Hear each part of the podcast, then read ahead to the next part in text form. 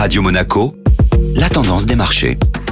Radio Monaco, la tendance des marchés avec Société Générale Private Banking. Aurélie Lombardo, bonjour. Bonjour Benjamin. Le marché européen s'est concentré sur le ralentissement de l'économie chinoise hier. En effet, les derniers indicateurs en provenance de Chine sont venus renforcer les craintes des investisseurs sur la croissance de la deuxième économie mondiale. Ces ventes au détail affichent une timide hausse de 2,5% sur le mois d'août. La croissance de la production industrielle, quant à elle, s'affiche à 5,3% sur un an. Ce sont les rythmes de croissance les plus faibles enregistrés depuis l'été 2020 sur ces deux indicateurs. Et les acteurs du luxe ont donc affiché un fort repli. Et oui, ils ont de nouveau été sous pression pour la troisième séance consécutive, la Chine étant un moteur de croissance important pour le secteur. Kering a reculé de 4,09%, LVMH de 3,96% et Hermès de 1,73%. Le mois dernier déjà, le secteur avait été pénalisé par l'annonce d'une hausse d'impôts pour les plus hauts revenus en Chine. Aurélie Lombardo, merci.